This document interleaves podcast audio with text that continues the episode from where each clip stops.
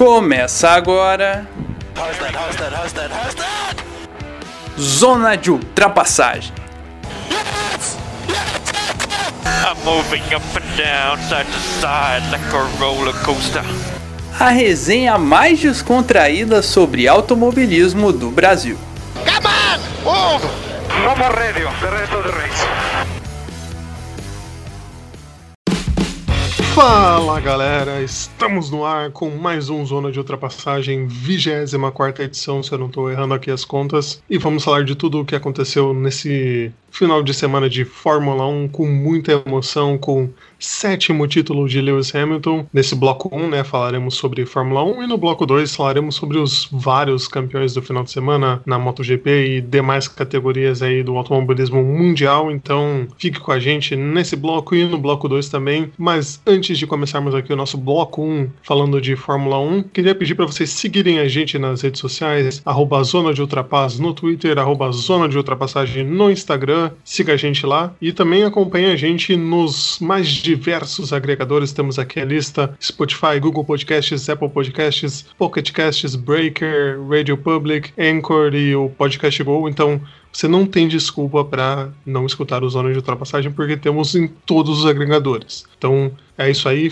não deixe de acompanhar o Zona de Ultrapassagem quando sai o episódio, quando pinga o episódio lá, quando o Sof posta terça-feira, vai sair lá e você vai receber a notificação. E para o programa de hoje temos a presença de João Guilherme Rodrigues e Gabriel Sof. O nosso Gustavo Fregoto, infelizmente, não pôde estar com a gente nesse final de semana, mas participará por áudios de WhatsApp, né? O Sof vai colocar aí a opinião de Gustavo Fregoto sobre os mais diversas categorias aí que ele vai poder opinar e que ele acompanhou. Mas para os destaques, queria pedir o destaque de João Guilherme Rodrigues sobre esse final de semana no automobilismo. Fala João, fala amigo ligado, amiga ligada no Zona de Ultrapassagem. Chegamos aí ao número 24 do nosso programa. Um abraço para você, João, pro Gabriel Soaf também que tá aqui com a gente. Bom, meu destaque, eu não vou fugir do título do Lewis Hamilton, porque chegar essa marca histórica igualar o Schumacher é um absurdo, algo que a gente não imaginava quando o Schumacher se aposentou lá pela primeira vez em 2006, tipo isso antes também, quando ele conseguiu em 2004 o sétimo título, a gente não imaginava que depois ia ter alguém que ia chegar nesses títulos e chegaram. Na verdade chegou, né? Lewis Hamilton chegou ao sétimo título hoje, já passou o número de vitórias, aí mais uma para conta. E esse é o meu destaque de hoje hoje, Lewis Hamilton, sétimo título da história da Fórmula 1. Parabéns ao inglês, mais uma vez campeão e engatando quatro títulos seguidos, né? Algo que na década o Vettel fez, né, no começo da década, e algo que também só o Schumacher conseguiu engatar quatro títulos seguidos. Na verdade, Schumacher engatou cinco, mas é isso aí. Exatamente, JG. E vamos agora com Gabriel Soff, direto de Curitiba também, para falar o destaque dele. Qual é o seu destaque, Soff? Fala João Rai, fala João Grêmio Rodrigues, fala todo mundo que está acompanhando esse maravilhoso, hermoso, rico, como já diriam nossos irmãos, podcast. Meu destaque, obviamente, tem o Hamilton e a gente tem um final de semana que foi marcado por taças, né? A gente está chegando agora no final do ano, né? Tanto que nesse final de semana foi o aniversário de 10 anos do primeiro título do Vettel, que eu tive o prazer de ver num restaurante por quilo, envergonhando toda a minha família em 2010, torcendo para ele ganhar do Alonso. Sensação que eu senti hoje com ele indo para o pódio, inclusive. Mas o destaque para mim, além de tudo que o João Guilherme já falou, né? A gente teve o título na MotoGP, na WEC, mas fica para Hélio Castro Neves. A gente falou de um cara que é super campeão, que é o caso do Hamilton. É engraçado porque o Elinho não tinha um título de campeão. É engraçado, eu não caiu a ficha para mim, só caiu quando o Thiago Alves, narrador do Fox Sports, falou isso. Eu não me toquei, eu ainda fui pesquisar, eu falei, não é verdade, não é possível. E ontem, finalmente, o Elinho conseguiu um título, a gente vai falar sobre isso no bloco 2, além do nosso glorioso Ruamir, o senhor consistência não mesmo João Rai. Exatamente, Saf. Elinho, realmente, a gente esquece que ele, infelizmente, não tinha sido campeão na Indy, apesar de ter vencido três vezes a Indy 500, né? E o Romier, o campeão da consistência, que quase foi campeão sem vencer uma prova, né? Na etapa anterior que acabou vencendo, mas méritos aí do nosso espanhol mais um espanhol dominando a MotoGP que falaremos no bloco 2. E pra gente começar aqui as nossas discussões da Fórmula 1, queria chamar já coisa que a gente normalmente não faz aqui nesse podcast, que é comentar a qualificação, porque foi um, um final de semana tão louco na Turquia que até a qualificação merece os nossos comentários aqui de tão maluca que foi, né? Então a gente teve adiamento, tava acontecendo o Q1 lá, e aí a chuva e a pista em condições péssimas, porque foram recapear duas semanas antes, não deixaram o asfalto curar, como diriam os especialistas, para ficar em condições de prova. E aí virou aquela confusão, a pista um sabão chovendo, nada dando certo, e aí demorou, demorou, eu consegui almoçar nesse meio tempo, e aí que foi acontecer tudo, então tivemos aí muita confusão, pilotos não conseguindo acertar o carro, as Mercedes também não rendendo, né, então queria os comentários de JG que acompanhou comigo a qualificação,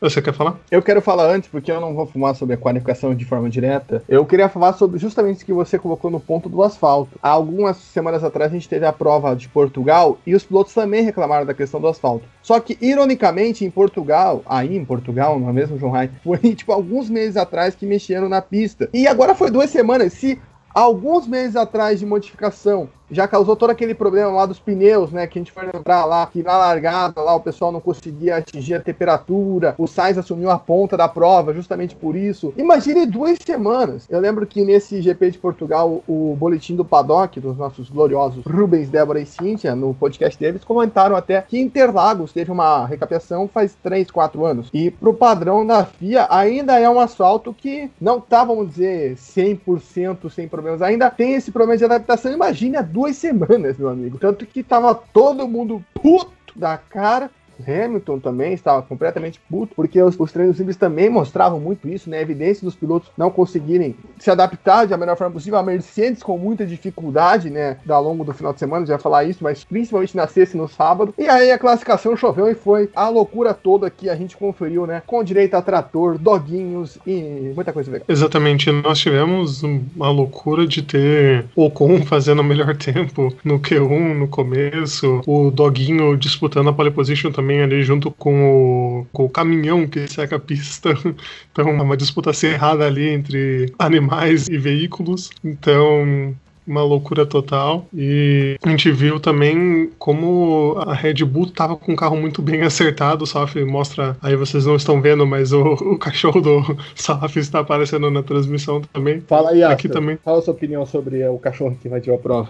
Grandes opiniões caninas grandes opiniões. Fiquei emocionado aí com a opinião sobre o cão patriota, mas. Falou, falou muito bem. Falou muito bem, né, JJ? Acho que a gente nem, nem comenta mais nada. Né? Mas falou bonito, é isso que eu quis dizer. E com todas essas surpresas, acho que a gente pode o primeiro destaque das Alfa Romeos, que pela primeira vez no ano conseguiram passar com os dois carros pro Q3, não fizeram feio. O Raikkonen chegou a fazer segundo, terceiro tempo numa altura ali. Eu fiquei, caraca, impressionado, né? No final ele ficou com o oitavo tempo e o Giovinazzi ficou com o décimo e tivemos as Ferraris também melhorando, mas depois no final acabaram não conseguindo render também aquelas coisas. Na hora do vamos ver, não conseguiu render tão bem. Aí acho que o JG vai concordar comigo que as duas equipes que vinham muito fortes né, na classificação foram a Racing Point e a Red Bull, que brigaram até o final pela pole position com o Stroll e o Pérez e o Verstappen principalmente, apesar do álbum também ter se aproximado ali da briga, ter mostrado bastante serviço. E no final, quando a gente achava que o Verstappen ia ficar com a pole, o Stroll tomou, tirou o doce do Verstappen e marcou a primeira pole dele na Fórmula 1 para delírio coletivo, né? Exatamente. Eu acho que a Racing Point e a Red Bull tiveram os melhores acertos aí, João, como você disse. Queria até que o Gustavo tivesse aqui hoje para ele falar dessa questão do acerto do carro para chuva, porque a Racing Point foi muito bem, né, nesse classificatório com o acerto do carro, tanto que colocou os dois pilotos na primeira e na segunda fila, né? Stroll e o Pérez brigaram ali. O Pérez, inclusive, teve um momento ali que eu tava achando que ele ia fazer a pole, mas na sequência veio o Stroll, cravou o primeiro tempo e depois veio o Verstappen, daí ele cravou o segundo, colocou o Pérez para terceiro. Aí a gente ficou com o Stroll fazendo a pole, o Verstappen em segundo, o Pérez em terceiro e o Albon acabou ficando em quinto ali. O, o quarto foi o Ricardo. Mas foi um ótimo acerto do carro da Racing Point para chuva, né? E a classificação do sábado foi uma coisa aleatória total Foi disparada a melhor classificação da temporada pela questão da emoção que teve, né? Porque ah, a gente vai assistir a classificação no sábado, todo mundo aqui assiste, né? Mas a gente sabe que vai dar Hamilton Bottas, Hamilton Bottas. É legal assistir classificação, né? Não só pelo ah, quem vai fazer a pole, mas questão das voltas, quem que vai emendar uma volta mais rápido, companheiro de equipe. Mas ontem foi absurdo total. O Stroll fazendo a pole. Cara, como que a gente ia acordar nesse sábado imaginando que o Stroll ia fazer a pole position na chuva? E foi uma loucura, né? Tanto que já começou estranho, muita gente tava achando que iam até adiar a classificação, porque tava chovendo muito na Turquia, né? Tanto que ali, por volta dos seis minutos do Q1, paralisou total, deu bandeira vermelha, depois voltou. Eu tenho muita sorte porque nesse tempo eu consegui tirar um cochilo e acordei exatamente na hora que começou de volta o, o Q1. Eu sou muito sortudo nessas coisas, é impressionante. Eu consigo acordar exatamente na hora que vai começar as coisas. Mas foi muito legal acompanhar a classificação nesse sábado por conta dessas aleatoriedades. E o Stroll calando a boca de muita gente, né? Porque cravar a pole assim, pô, é que nem eu, eu já falei é, isso, eu, é um cara que tá evoluindo. É claro, tá errando demais. Não vou apagar aqui as cagadas, as estroladas, como a gente dizem, que ele fez nas últimas, na última corrida, por exemplo, lá em Imola, há três semanas atrás também, ele vinha de uma sequência muito negativa, mas é um cara que, por tudo que acerca ele, dentro da pista, ele consegue corresponder sim, e fez a pole, conseguiu, é claro, da corrida a gente vai entrar daqui a pouco, ele não foi tão bem, mas fiquei muito surpreso e, e gostei bastante pela dinâmica, né, a gente acabou vendo o Hamilton em sexto, o Pérez ali, pô, o Pérez quase conseguiu a pole, foi bacana. Exato, o, é, pode falar, pode O álbum foi quarto, ele não foi quinto. O álbum ficou na frente do Ricardo. Ele passou logo depois do Verstappen. Ele é o Ah. último carro a completar. E é isso que ia chamar a atenção, né? Você falou dos acertos, foi acertos das equipes. Não foi acerto do piloto. Não foi o Verstappen que foi bem. O álbum também foi bem. O álbum também foi bem ao longo do final de semana. Então, a Red Bull conseguiu né, trabalhar bem os seus carros, por isso foi uma frustração imensa você perder a pole do Verstappen pro Stroll do, Racing Point, né? Fosse lá quem for que fosse o pole position, acho que seria uma frustração o Verstappen não pegar essa pole, né? Por todo o trabalho que ele vinha fazendo no final de semana. Até mesmo se fosse o álbum pole, vamos dizer assim. Então, teve algumas equipes que não conseguiram acertar, como foi o caso da AlphaTauri, algumas conseguiram, foi o caso da Alfa Romeo, e surpreendeu todo mundo, a Renault. Então, fica aí esse destaque e nota como o Verstappen realmente não nasceu para treino, né? Porque se ele fosse o pole, ia ser só a terceira pole dele na carreira, né?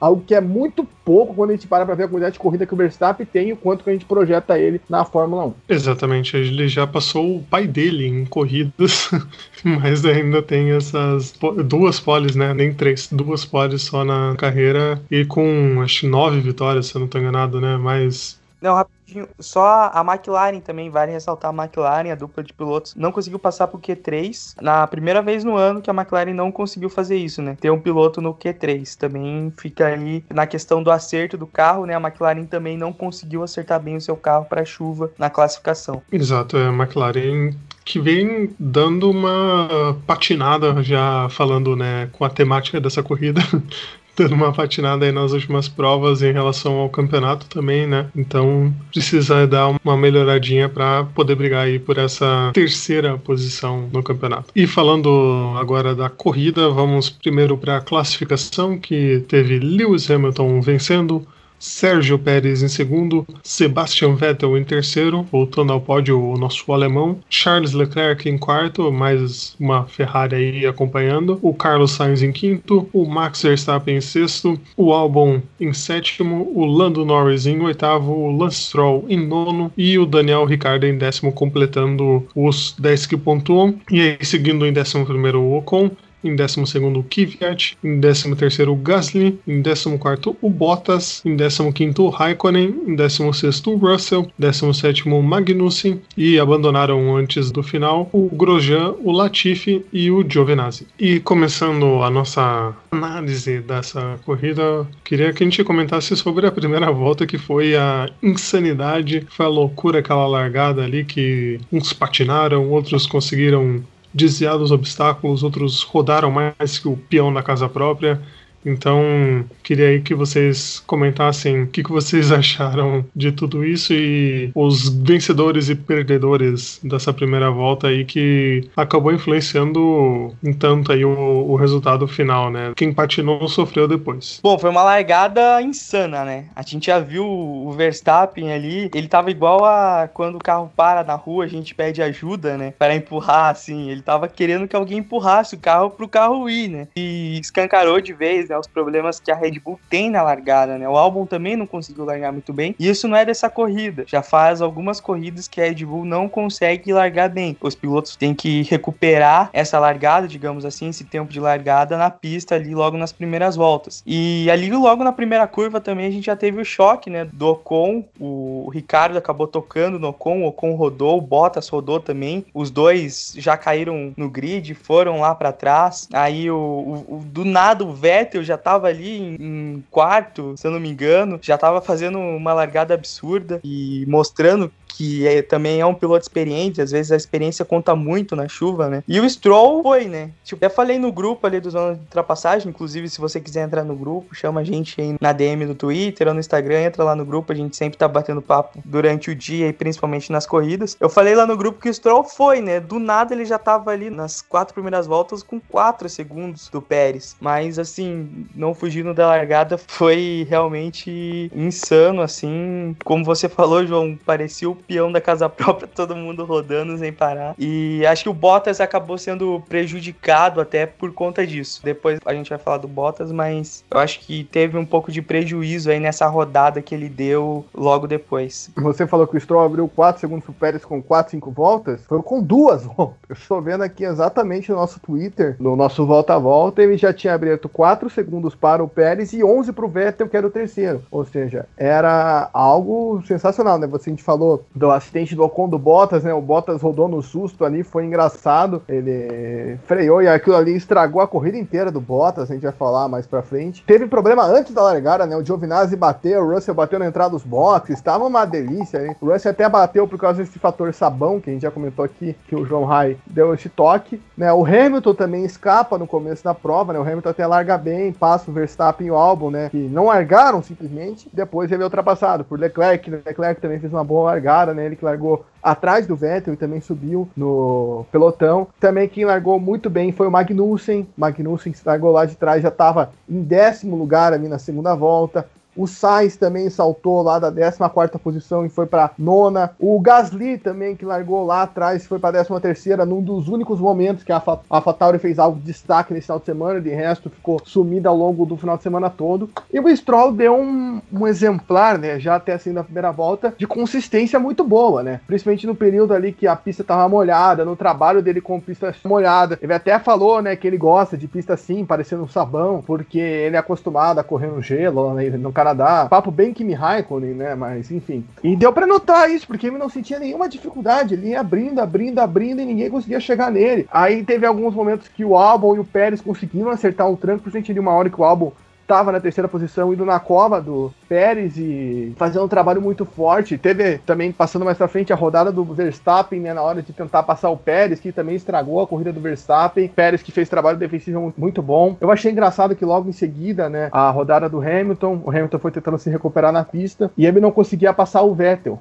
Aí ele erra de novo, o álbum vem e passa ele, e aí passa o Vettel como se fosse doce de criança, né? Achei muito engraçado a hora, porque o Hamilton tentando, tentando e não passava o Vettel, e aí chega o álbum, tipo, só joga pro lado e aprendeu o campeão. Mas depois, né, o álbum não se ajudou. Até sobre o Verstappen, no momento que ele roda, a gente percebeu que o Verstappen, ele tava tentando tirar tudo do carro, né? Ele tava insano. Tanto que ele chega no Pérez assim muito rápido, né? E aquilo ali acabou com a corrida dele. É claro, ele rodou outras duas vezes, mas é impressionante. Ele sempre tenta, não importa, pode ser na chuva, ele tenta tirar tudo do carro e eu acho que às vezes isso acaba prejudicando ele, essa falta de paciência. Hoje, nesse combate com o Pérez ali pela segunda posição, eu acho que faltou um pouquinho de paciência pro Verstappen. É claro, ele é um piloto totalmente arrojado acelerado, rápido. Ele é um postulante a título daqui a alguns anos, mas acho que falta essa paciência pro Verstappen, às vezes, em alguns momentos, de como conduzir alguma coisa na corrida, na ultrapassagem. E hoje ficou claro isso, né? Ele tava dando tudo dele ali e chegou uma hora que faltou um pouco de paciência e isso acabou comprometendo totalmente a prova para ele. Né? E eu queria, inclusive, colocar um ponto que a Red Bull levou muito azar né, nessa primeiro stint da prova, que foi quando o carro do Giovinazzi quebra e é chamado virtual safety car, né? Porque a direção da FIA tá com uma pressão das equipes de não colocar safety car real justamente por mudar a corrida inteira e eles não estão gostando disso. Eu tô até aqui com aberto o nosso glorioso mapa da corrida, né? O álbum vai para o pit na volta 13 e na mesma volta o Giovinazzi quebra o carro e na volta seguinte entra o Victor Safety Car. Ou seja, se esperasse uma volta, o álbum conseguia ficar na liderança. Ou seja, a Red Bull, o álbum também, né, que tá no ano que viraram o chinelo dele 20 vezes em casa. Então é complicadíssimo.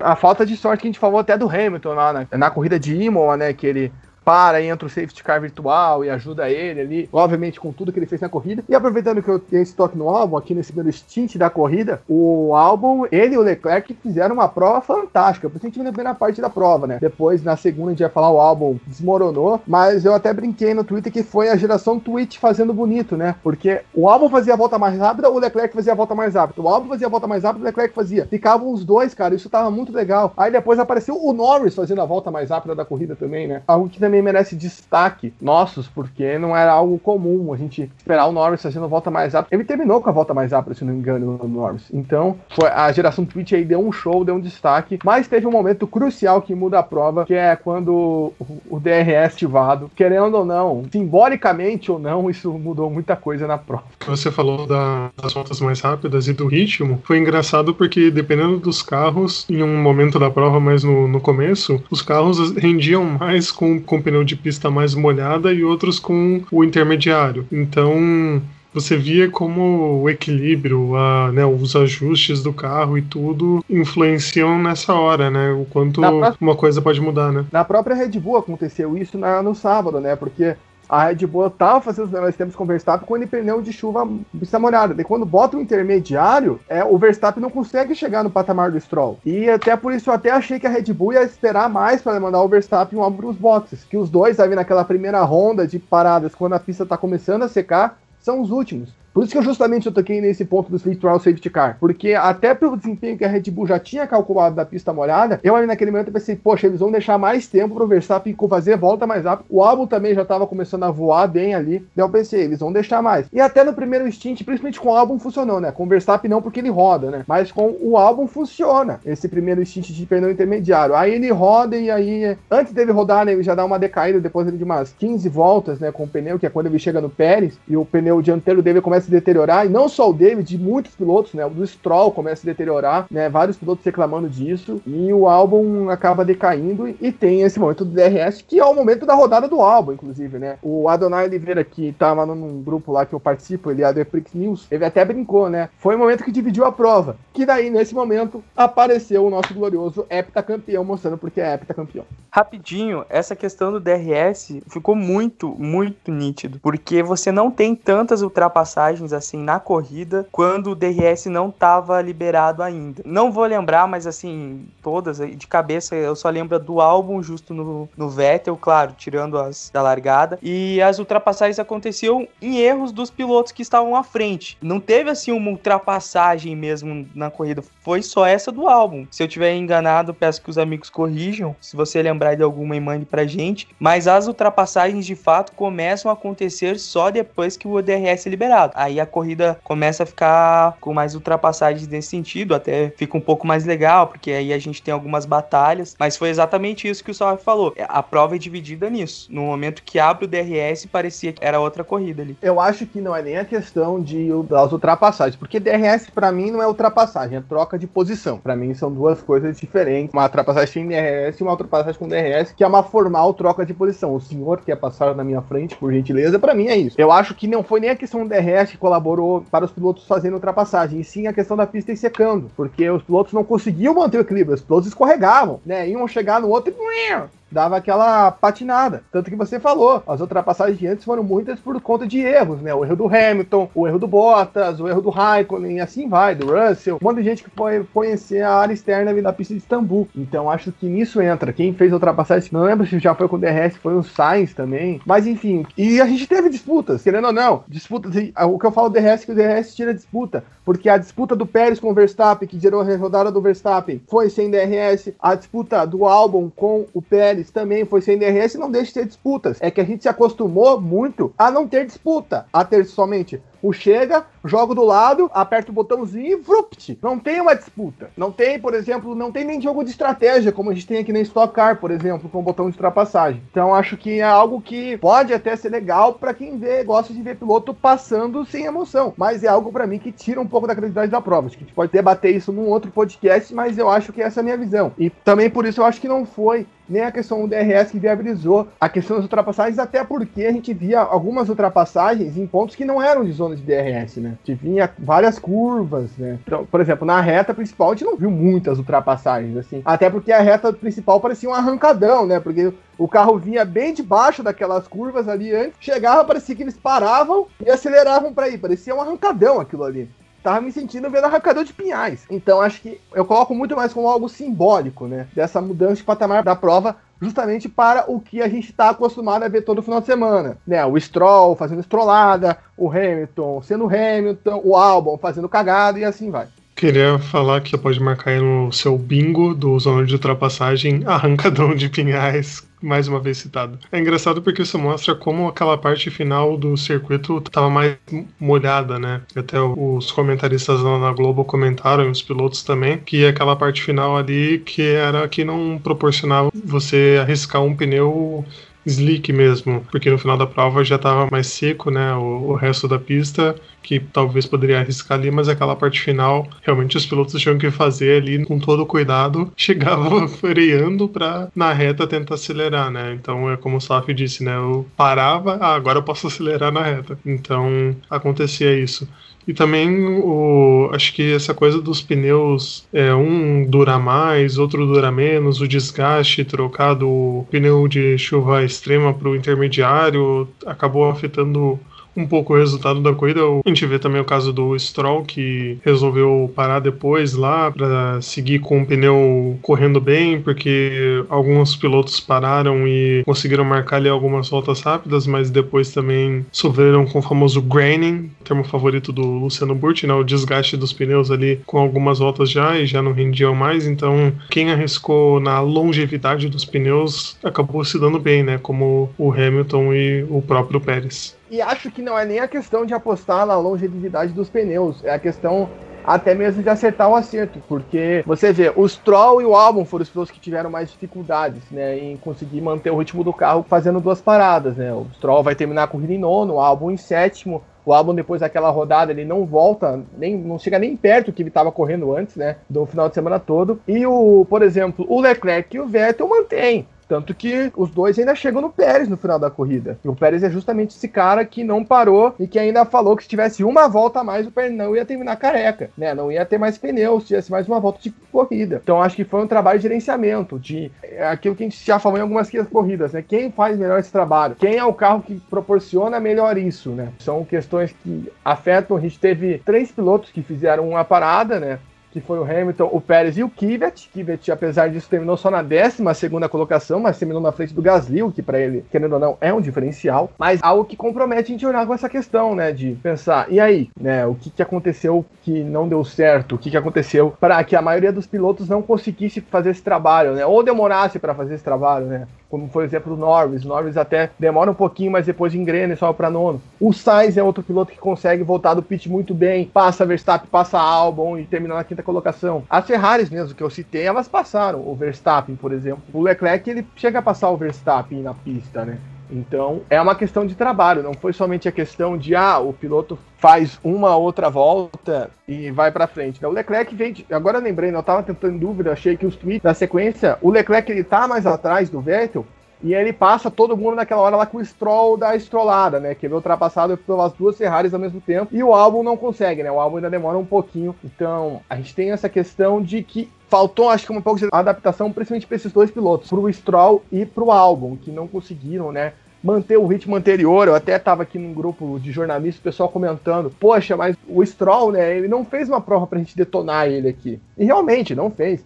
A prova do Stroll, dentro daquilo que ele podia apresentar, foi muito boa, até uma parte. Acho que a partir dessa segunda parada que decai, e aí foi a questão de você não conseguir fazer esse trabalho de gerenciamento bom que alguns outros fizeram e que se destacaram, como esses que eu já citei. Ou até mesmo o Pérez, que parou uma vez só e conseguiu chegar no pódio, apesar de todo o drama e, óbvio, de Lewis Hamilton. Queria pedir pro JG, ele vai comentar o outro assunto antes, mas queria depois para ele comentar sobre as nossas Ferraris que acordaram ou foi só o Binotto ir para a fábrica e ser trocado que a nossa Ferrarinha voltou.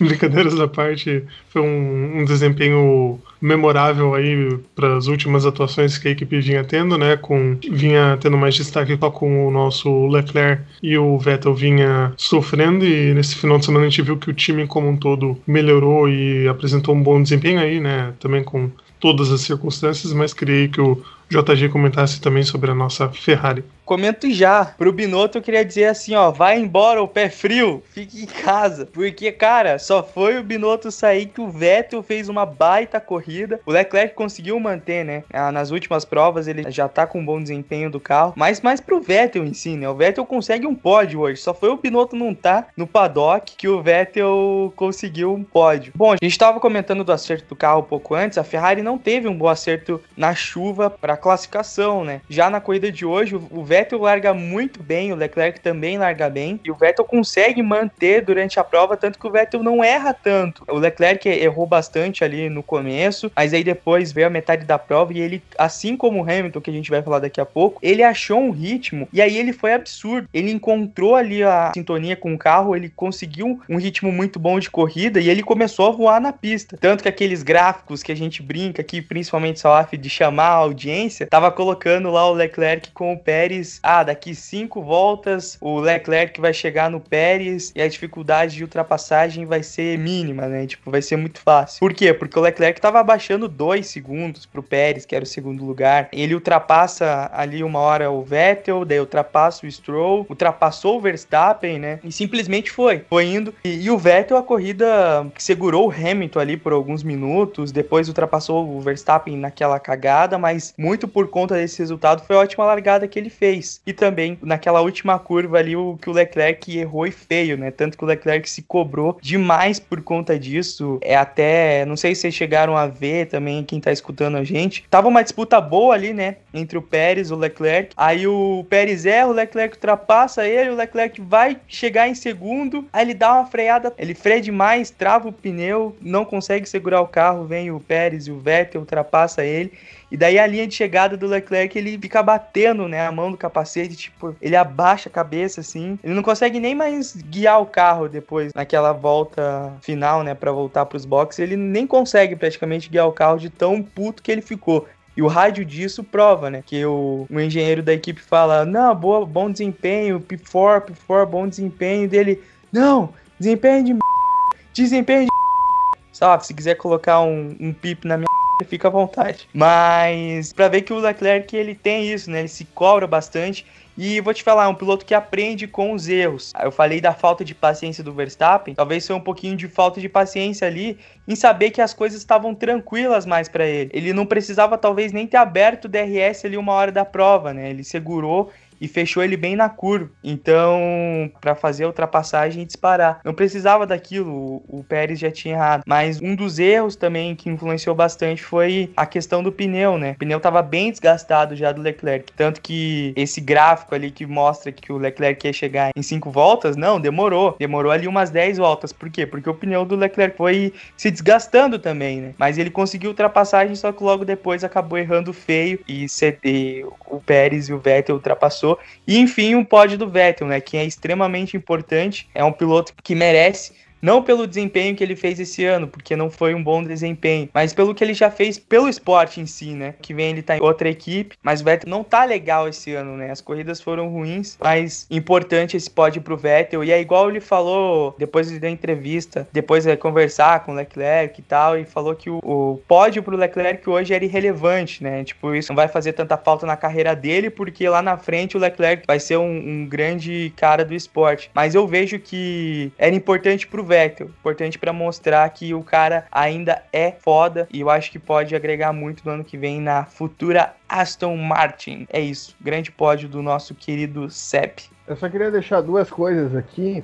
Uma que eu sempre falo, né? O carro da Ferrari ele se dá muito bem às pistas que não tem tanta pressão aerodinâmica, né? Que foi o caso de Monza, o caso de Mugello. Então, quando as pistas têm um pouco mais de curva, isso é uma tendência, você tende a ter os pilotos, a categoria dos pilotos sejam exaltadas mais, ainda mais na chuva, né? Que tem esse detalhe. A gente sabe que o Vettel é um piloto de chuva. A gente viu aqui no Brasil o Vettel ganhar um, um Mundial que ele caiu na primeira volta para 19 e ultrapassou o grid inteiro e foi campeão. A gente viu isso. Então, A primeira vitória dele na chuva também. primeira vitória da chuva. Então, fica mais em foco. E a Ferrari tem que aproveitar. Porque nem eu falo, eu não acredito que vai chegar daqui duas provas que vai ser no oval, basicamente, vai de Sakira, e a Ferrari vai andar bem. Eu acredito que a Ferrari vai ser a carroça que a gente se acostumou a ver ao longo do ano. Só que talvez a gente já vai ter se conformado com isso, né? De forma melhor. Não falar, meu Deus, a Ferrari vai acabar. Enfim, e a outra questão que eu queria falar é que o Leclerc foi o cara que parou primeiro em ambas as partes da corrida, né? Ele para primeiro na volta 9 e depois ele para de novo na volta 31. Então ele fica ali na primeira parada 22 voltas com o pneu e depois pro final ele fica ali 17, 18, mas só que no final, nesse stint final, ele tem muito mais corre, né? Ele ultrapassa mais pilotos e também desgasta mais para chegar no Pérez. E o Pérez também já estava com o pneu totalmente desgastado porque só parou uma vez. Aquilo que a gente já comentou. E o final ali foi muito louco quando eu vi o Vettel passando. Eu fiquei muito feliz porque, como eu já disse, há 10 anos atrás eu celebrava o título de Vettel num restaurante buffet, morando com a minha avó, a minha tia, com uma cara tipo,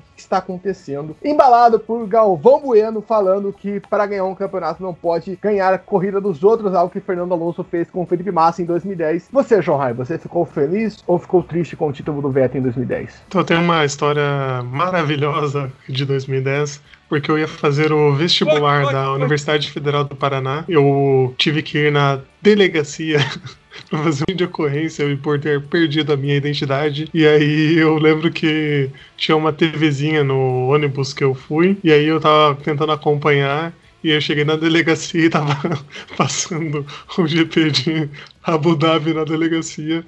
Então foram poucos momentos que eu consegui acompanhar dessa prova histórica inesquecível, como diria a PVC, mas né, são essas lembranças aí não tão positivas que eu tenho desse dia, sabe? Ao contrário do Petróleo, é que tem lembranças muito positivas desse dia. E falando em super campeão, Saf, temos também que falar, obviamente, da prova de Lewis Hamilton. Mais uma vez, a gente já cansou de falar esse ano, isso aqui já virou assunto batido, mas ao mesmo tempo temos que comentar que foi uma prova que o Hamilton de novo mostrou por que, que ele é um super campeão, por que, que ele é o maior piloto da história da Fórmula 1 que foi, né, no começo mais de recuperação e depois passando todo mundo, mostrando a que veio ganhando com alguma vantagem aí essa prova e se tornando heptacampeão, entrando para a história um pouquinho mais, né? É, essa corrida de hoje na Turquia foi para colocar na traqueia das pessoas que falam, ai, o Hamilton só é campeão porque tem carro melhor, tudo, né? Porque justamente na prova que o Hamilton falava que tá tendo mais dificuldades, e não é só um mimimi dele, não é só bono, meus pneus estão desgastando, né? Que a gente já se acostumou a ver do Hamilton. Realmente ele tava tendo dificuldade,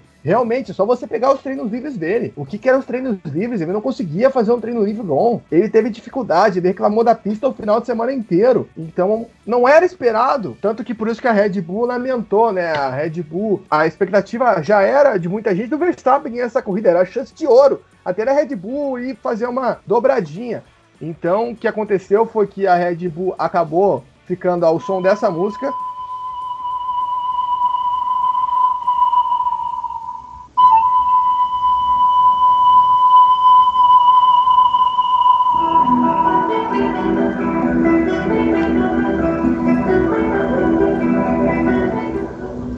Haver navios, né? Então, para quem conhece essa bela melodia do mundo cultural brasileiro, a Red Bull ficou nesse nível. E o Hamilton mostrou o seu potencial, né? O seu potencial de ex-campeão do mundo, agora hepta, mostrou, foi lá, na hora que, justamente, que o álbum roda, que é quando o Hamilton passa o álbum e assume a terceira colocação, ele fala, papai chegou, papai está on, e foi com tudo lá para cima do Pérez, né, porque o, o, Stroll para, então ele para, passa o Stroll na parada, mas ele passa o Pérez ali como um raio, chega a ser até bizarro a ultrapassagem do Hamilton, e vence de maneira soberana, né, impecável que o Hamilton faz, justamente numa pista que ele alegou dificuldade, justamente onde ninguém apostava que ele ia vencer esse ano, conforme foi o final de semana, né? Era uma tendência muito grande você achar que o Verstappen ia ganhar essa corrida. E também botou na mesa a diferença dele pro companheiro de equipe. O Bottas tomou uma volta dele. O Bottas rodou seis vezes na corrida. E é o mesmo carro na mesma pista. Ah, tem diferença, uma, é uma outra. Não justifica você tomar uma volta do seu companheiro e rodar seis vezes. Se fosse problema no motor, se fosse asa voando,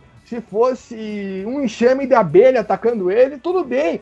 Mas não, ele rodou seis vezes na mesma pista que todo mundo correu. E acho que o próximo de quem chegou a isso foi o Latifi, que volta e meia aparecia uma bandeira amarela num setor e a prova nem fazia questão de mostrar quem que era, porque era o Latifi, era o Grosjean. E tinha vezes que aconteceu isso com Bottas, tipo, ah, o Bottas que rodou de novo. Mas enfim, voltando pro Hamilton, é um cara sensacional e o que eu gostei mais foi da emoção dele no final. Muita gente vinha comentando nas últimas provas que o Hamilton não estava emotivo, que o Hamilton ganhava e era tipo, uhul, ganhei, legal, Bruno. E não, nessa ele chorou, nessa ele comemorou, nessa ele vibrou. A gente viu os olhos marejados dele quando ele sai do carro. As entrevistas dele sempre focalizando, não desista dos seus sonhos. Eu via Schumacher, eu via a cena correr imaginava quando eu fosse ganhar. O sonho foi muito maior que esperado. Declarações lindas, declarações profundas. E a principal para mim que me guardou: eu quero estar tá aqui ano que vem de novo. Se existia esse blá blá blá que o Hamilton não vai ficar, que o Hamilton vai anunciar a aposentadoria no final, acho que o Hamilton quebrou isso hoje, né? Que o Hamilton realmente está afim de ficar. Então é expectativa de ver o, o que o Hamilton pode produzir, mas só o fato de tudo que ele vem fazendo esse ano, bater recorde de vitórias, igualar o Schumacher, é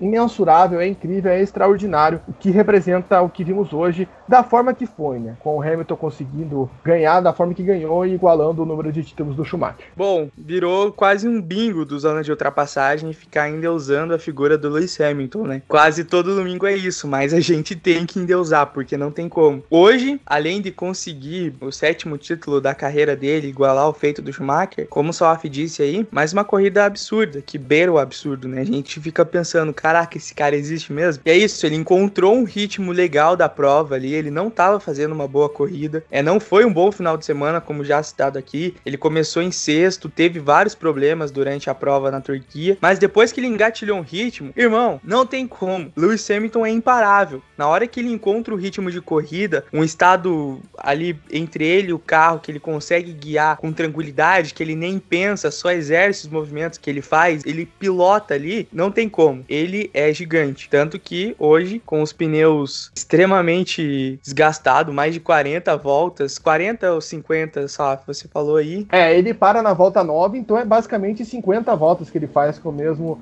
stint, né? O Pérez, que foi outro que demorou para parar, o Pérez ele faz seu pit na volta número 11, ou seja, um pouquinho mas, mas de qualquer forma, o Pérez mesmo falou, né, que os pneus estavam carecas e o Hamilton, só aproveitando que está falando disso, o João Guilherme, ele mesmo pergunta nos pneus, não vai acontecer igual o Silverstone, né? Ele já teve esse receio, né? Eu achei isso bem curioso, o fato do receio do Hamilton e também a visão dele de não parar ali nas últimas voltas com medo de acontecer igual o GP da China de 2007. Exatamente isso que eu ia falar, porque a equipe fala pro Hamilton, né? Vamos parar aqui, ele fala não, não, porque a entrada do pit é sempre escorregadia, já aconteceu isso comigo. E daí a equipe decide e mantém que não vai parar ele, né? E é importante também essa decisão do piloto, né? Porque é ele que tá ali, é ele que tá guiando. Então ele bate o pé, firma, a equipe respeita e ele vai lá e ganha, né? Então hoje mais um desempenho desempenho absurdo de Lewis Hamilton, conseguindo aí o título dele, palavras muito bonitas dele no final, falando para as crianças não desistir dos sonhos delas. Isso foi muito importante porque ele é uma figura, né? Além do esporte, uma figura humana muito boa. A gente já fez um episódio aqui só do Lewis Hamilton. Ele é uma pessoa que transcende o esporte e essa figura dele é muito importante. E ainda falando do Hamilton,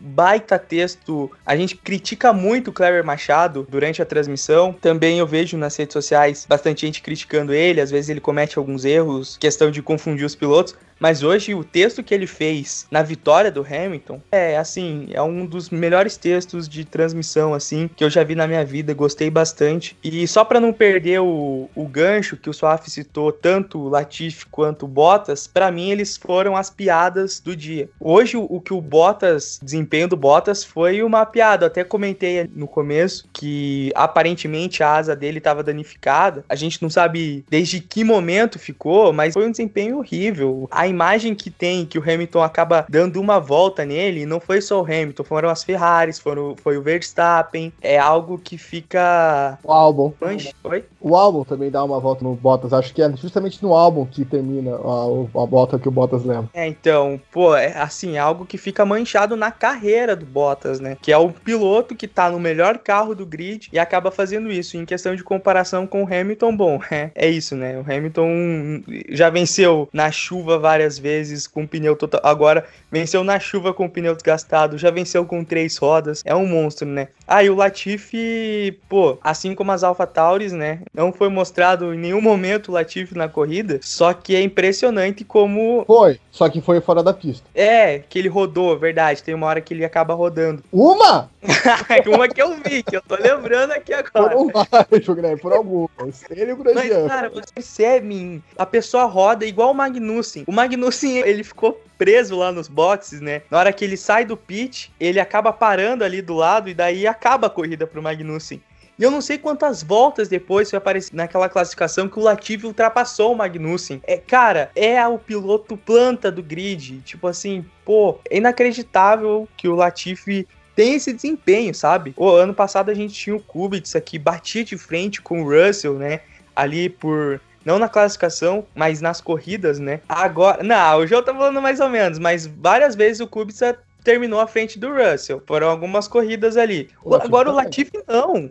Ele toma um pau na classificação e toma um pau na corrida pro Russell.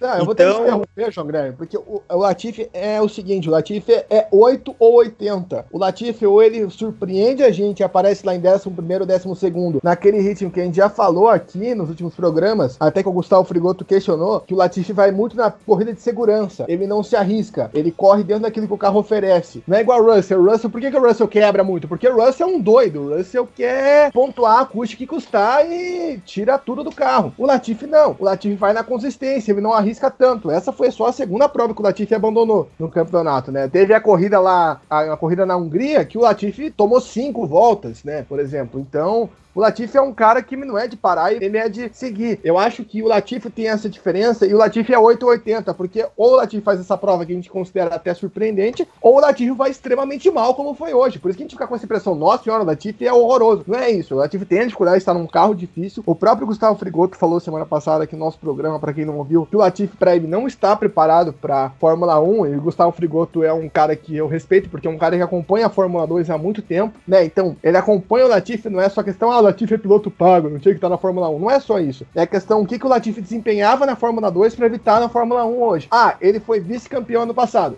Legal, mas não é o ponto dele estar aí agora. O pode já estar nos próximos anos. É um cara que não tá preparado e tá num carro horrível. Então acho que não é nem a questão do Latifi sendo uma planta. O Latifi é um cara que tá num carro horroroso. Eu acho que, por exemplo, você falou de ser piada o Latifi e o Bottas. Eu acho o Bottas bem pior, porque o Latifi ainda saiu do carro, foi entrevistar ele e falou: Cara, um final de semana que eu nunca mais quero lembrar da minha vida. Tipo, foi horroroso, foi tudo horrível. E o que, que o Bottas falou? É, parabéns pro Lewis, mas ano que vem eu vou ultrapassar ele. Pô, meu amigo tá parecendo o cérebro que a cada episódio fala que vai dominar o mundo, cara. Só tem que Cebolinha.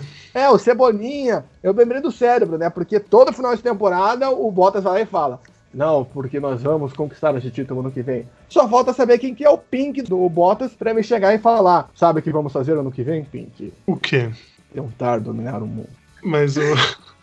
Mas só pra, só pra fechar, assim, eu fico é, indignado porque é exatamente o que o, o Sof disse, ele foi vice-campeão da F2. Então, eu não tô falando aqui, ah, é um piloto muito ruim, é um piloto horrível, mas é um piloto que o desempenho tá horrível, isso é fato. Aí é claro, do carro e piloto, mas você vê um companheiro de equipe às vezes quase pontuando e você lá no final do grid com todo mundo ultrapassando e você não ter um bom desempenho, pô, aí é foda, Por isso Parou, a, parou. A gente já falou isso aqui em programas anteriores. O Latifi chegou mais perto de pontuar do que o Russell. É, o mas o, chegou quantas vezes o Russell primeiro. chegou perto de pontuar? Não, é que, o? Russell, é que o Russell tem a diferença. Que o Russell, quando quase pontua, não é igual o Latifi que termina em décimo primeiro e pronto. O Russell vai lá, tá em nono e quebra, igual aconteceu em Imola, né? Essa é a diferença.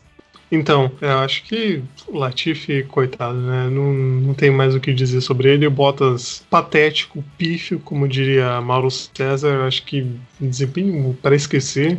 E ele vir com esse papinho de que 2021 parece um time de futebol que fazia aquela campanha do Rio em 2000 e não sei quanto, Rio no outro ano, Rio no outro ano, esse ano a gente vai. Mas não, O São né, Paulo, nunca- aos bois. São Paulo Futebol Clube. Vamos falar. porque É, estamos aqui- aí há oito anos que o São Paulo não ganha um, um título, né? E as pessoas, né? Enfim, mas o Bottas tá parecendo isso, tá? Essa eterna promessa aí de que vai. que no ano seguinte vamos de igual para igual, mas não vai. Eu, voltando rapidinho pro Hamilton. Falando que vai ganhar Champions e passa vergonha. É, também. Voltando rapidamente pro Hamilton, eu queria falar eh, também do Kleber, que foi sensacional o texto que ele fez ali no final, né, falando de toda a importância do Hamilton, de tudo que ele conquistou e tal. E também da primeira pessoa que foi parabenizar o Hamilton pelo título, que foi o Vettel, que chegou lá, falou: ah, a gente tá testemunhando um momento histórico, você tá aqui eh, ganhando isso, é incrível. Você vê como o cara reconhece o, o talento ali do adversário, né? São adversários, não são inimigos, não são rivais. Tem essa grandeza entre os dois que eu achei incrível, que já tinha sido mostrado outras vezes esse ano, né? Do Vettel, a galera tentou meio vilanizar o Vettel algumas vezes esse ano, assim. Eu acho que nessas horas ele mostra um, um caráter diferente de vários pilotos que às vezes eram perguntados, ah, qual que é a importância do Hamilton? E falava, ah, não, não, me importa muito não, ah, ele ganhou aí, beleza. Quando a gente vê, né, que tá acontecendo um, um negócio que foi muito bonito, foi um momento, mais um momento emocionante de- desse ano.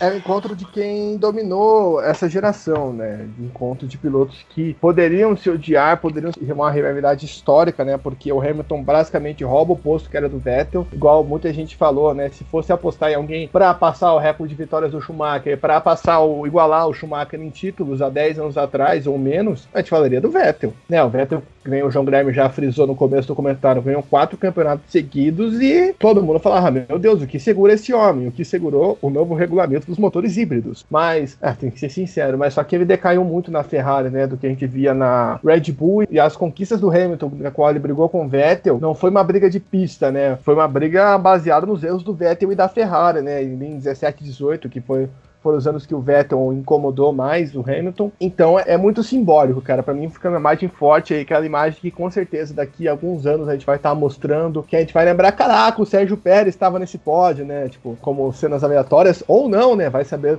o que o futuro aguarda para Sérgio Pérez. Então, fica um sentimento muito grande aí de admiração para esses dois pilotos e, obviamente, mais uma vez para o Hamilton, né? Achei engraçado que a gente está com o nome do Hamilton nesse podcast e estamos discutindo sobre o Latifi, né? Aqui de ultrapassagem a gente tem assuntos bem aleatórios, mas o Hamilton É que a gente já falou muito sobre o Hamilton lá naquele nosso episódio 20. Se você ainda não escutou, trate de ouvir, porque a gente já tratou do Hamilton como hepta e até mesmo octa campeão, né? Se confirmar que ele vai renovar com a Mercedes, ele vai ser octa. Isso pra mim não tem dúvida nenhuma. Nesse ponto eu também acho. Se renovar no que vem, Hamilton oitavo título, e aí a prateleira dele só aumenta, né? E fechando a nossa discussão aqui, eu queria perguntar para o Salf se ele tem mais algum destaque que nós não falamos aqui para essa prova. A gente já falou, mas eu queria destacar mais uma vez a, a prova da McLaren, né? Que até mesmo a Cynthia, que é a torcedora assídua da McLaren lá, no Twitter dela, ela comentou, né? Nossa, os torcedores da McLaren estão chorando nesse momento por causa da punição, do Sainz, do Norris, e os dois fazem uma corrida muito boa de recuperação, né? Tanto que o Norris faz a volta mais rápida da corrida, né? 1,36,8, eu tinha falado ainda não confirmando, só carimbando, e ele não faz só a volta mais rápida da corrida, ele marca várias voltas, né? Aquilo que eu brinquei da geração Twitch, ele é um dos que puxa.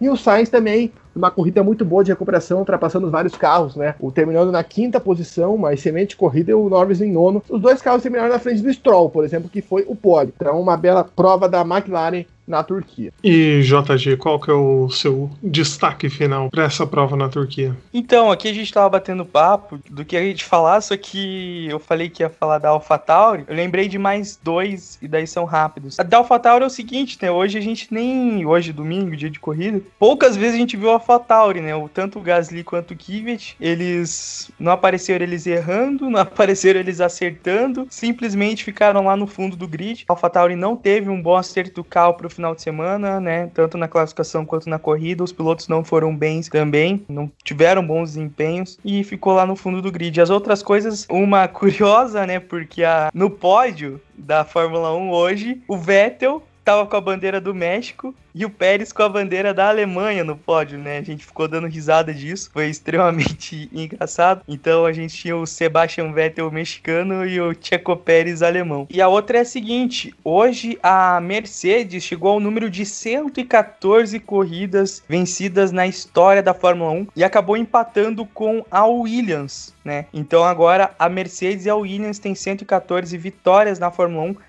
a primeira é a Ferrari com 238 vitórias, segunda a McLaren com 182 vitórias. E a Williams e a Mercedes aparecendo na terceira posição com 114. Ou seja, daqui algumas corridas a Mercedes pode passar, talvez próxima, a Williams e se tornar a terceira equipe com mais GPs ganhos na história da Fórmula 1. E a outra coisa é a questão do Pérez, né? Ele é o, o João vai passar a classificação aí. Ele é o quarto no campeonato de pilotos, mas ainda não tem uma equipe definida para o ano que vem, né? Mostra que ele é um ótimo piloto aí. Daí a gente fica com, será que ele vai estar tá na Fórmula 1 ano que vem e tal? Ainda tudo é uma dúvida, mas é isso aí. Isso, vamos ver até semana que vem. Eu só queria botar um último destaque. O João Guilherme colocou a questão do Magnussen ter batido na cena dos boxes. O Magnussen voltou, ficou duas voltas atrás. E na penúltima volta ele entrou nos boxes e abandonou. Ele completa a prova como 17 na classificação porque ele faz mais de 90% da prova, né? Aparece ele lá em 17 por isso. Mas quando você vai ver o tempo de diferença, aparece lá DNF danificado. Só para deixar claro, meu caro João Rai, para você poder encerrar esse primeiro bloco com todas as suas alegorias e regnomarias possíveis aqui no Zona de Ultrapassagem. Que isso, hein? Achei rebuscado. Mas queria trazer aqui, como vocês disseram, né, a classificação do campeonato que tem Lewis Hamilton inalcançável com 307 pontos, aí Valtteri Bottas o segundo com 197, Max Verstappen o terceiro com 170, o Pérez quarto colocado como o JG falou com 100 pontos, o Leclerc quinto com 97, Ricardo sexto com 96, o Sainz sétimo com 75. A gente vê aí essa talvez queda de desempenho aí da McLaren, tirando o Sainz um pouco dessa briga ali que estava até mais acirrada antes, né, com o Pérez. O Norris o oitavo com 74, o álbum nono com 70, o Gasly o décimo com 63. E aí, seguindo o Stroll com 59, o com, com 40, Vettel com 33, Kvyat o 14 com 26, o Huckenberg o 15 com 10, o Raikkonen 16 com 4, Giovinazzi 17 com 4 também, o Grosjean 18 com 2, Magnussen 19 com 1. E aí as Williams de Latifi e Russell 100 pontos. Williams segue aí nessa sua briga difícil pelo pontinho na temporada. E lembrando também que a próxima etapa da Fórmula 1 é daqui duas semanas lá naquele circuito muito louco do Bahrein, que teremos aí provavelmente surpresas e emoção. E também lembrando que a gente ficou meses aí sem a Fórmula 2, mas a Fórmula 2 volta aí com esse GP do Bahrein para encerrar a temporada, né? Mas é isso. Queria agradecer ao JG e ao SAF pela participação no Blocon, a você que nos escutou. Você faça aí a sua pausa, vá tomar sua água, como eu que tô ficando rouco aqui falando. E aperte os cintos que temos Bloco 2 falando da MotoGP, de INSA todos os campeões do final de semana, então fique com a gente, siga a gente nas nossas redes sociais, arroba Zona de no Twitter, arroba Zona de Ultrapassagem lá no Instagram e também siga a gente aí nos agregadores para não perder nada do Zona de Ultrapassagem. É isso aí, valeu, falou, até daqui a pouco.